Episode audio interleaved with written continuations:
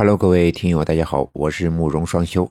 喜欢听民间恐怖故事的朋友，可以加入到我们的交流群，群号在评论区的置顶。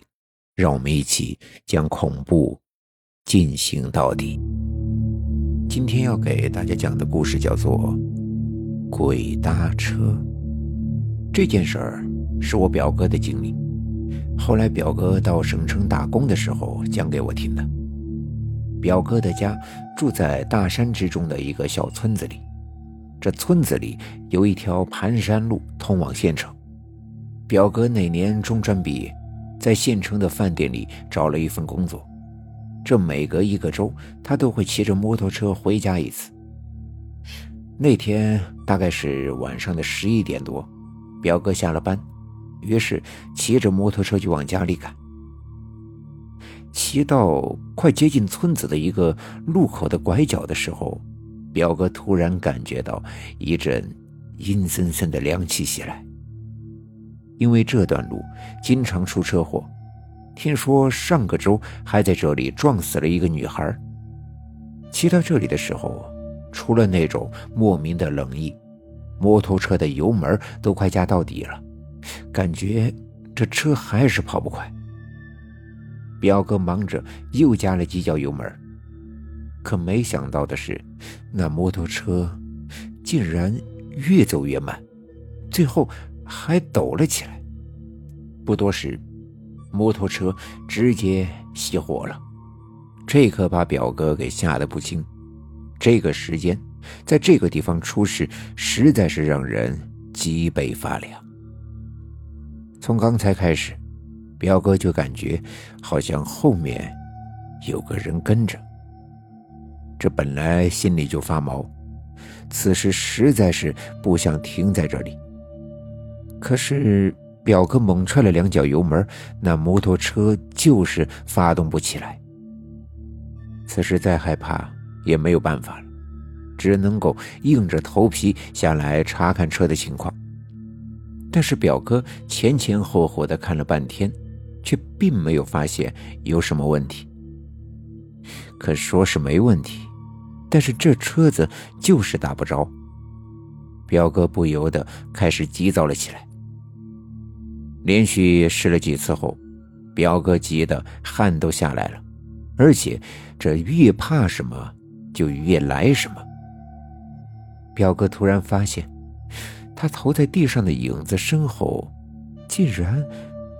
竟然还有一个影子，看起来像是一个女人。看到这个场景，吓得表哥忙着回头看去，但是身后，在那空荡荡的马路上是一个人也没有。转过头再看，地上的影子也恢复了正常。他不知道自己刚才是不是看错了。不过，那种背后有人的感觉却越来越强烈，这让表哥的心更慌了。表哥也不敢回头再看了，那种恐惧感压得他喘不过气，只能够拼命地踹着摩托车。不过还好，这一次总算是踹着了。表哥也顾不上别的，是骑上就跑。跑起来之后，摩托车倒是一切顺利了，可是表哥却总感觉这后座上坐了一个人。表哥甚至能够感觉到有东西贴在自己的脖子后面，吹凉气。表哥的眼神不由自主的就往后视镜上一瞟，顿时就把表哥给吓坏了。那后视镜中，自己的身后竟然真的坐着一个女人，而且满脸的血迹。一瞬间，表哥就感觉自己的头皮都麻了，吓得他猛加油门就冲了出去。那一瞬间，表哥的脑袋都是空白的，所有的动作都是下意识的，他甚至不敢去想，也不敢去看。特别能体会那种鸵鸟的精神。本来还有十几分钟的路，表哥说他竟然只用了五分钟就冲进了村子。不过说来也怪，也就是刚进村子，表哥就感觉摩托车好像一下子轻快了不少，还有那种后背发凉的感觉，也不知道是什么时候消失不见了。难道那东西已经走了？表哥鼓起勇气，再次看向后视镜，果然，镜子中已经没了那恐怖的鬼影。不过，今晚的一切已经是够刺激了，表哥也不敢再去深想。到了家门口，支好了车子，就冲进了大门。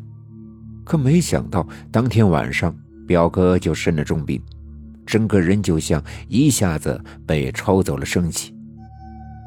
哎，怎么会有这种事儿呀？我我也不知道。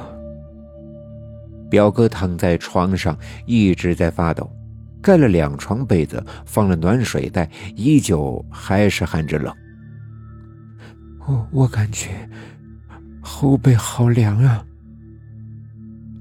没办法，也顾不上丢人，表哥就把今天晚上发生的事情告诉了爸妈。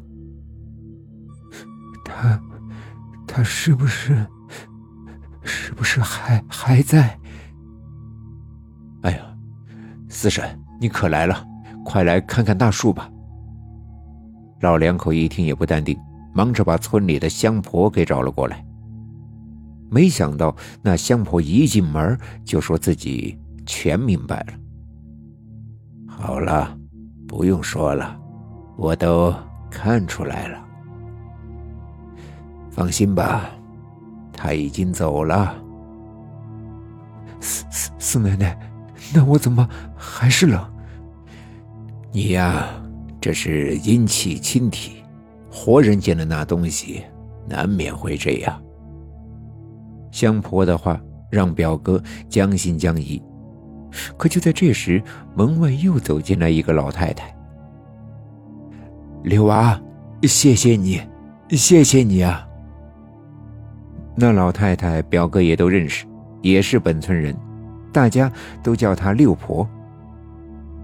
那六婆婆一进门就给表哥鞠了个躬，弄得表哥浑身不自在。六娃，谢谢你啊，让我那苦命的孩子终于是回家了。听他说了半天，表哥才明白。前几天在山路上被撞死的正是他的孙女儿。就在刚刚，六婆婆做了一个梦。婆婆，婆婆，我回来了。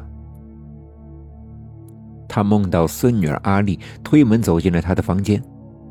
对不起，不能再孝顺你了。你要保重身体。原来，阿丽被撞死后，魂魄一直迷失在山路上，回不来。今天之所以能回来，就是因为搭了表哥的车。我那苦命的孩子！哎，六婆，别难过了，阿丽啊，会投个好人家的。可是，听六婆婆说完之后，表哥更加的害怕了。这么说，今晚自己遇到的那些都是真的。自己的摩托车后座上真的坐着一个人。第二天，六婆又来了，送来了一对猪脚，表示感谢。可表哥哪里敢吃？感觉身体好了一点后，表哥忙着回了县城。从那以后，他再也不敢晚上走那条山路了。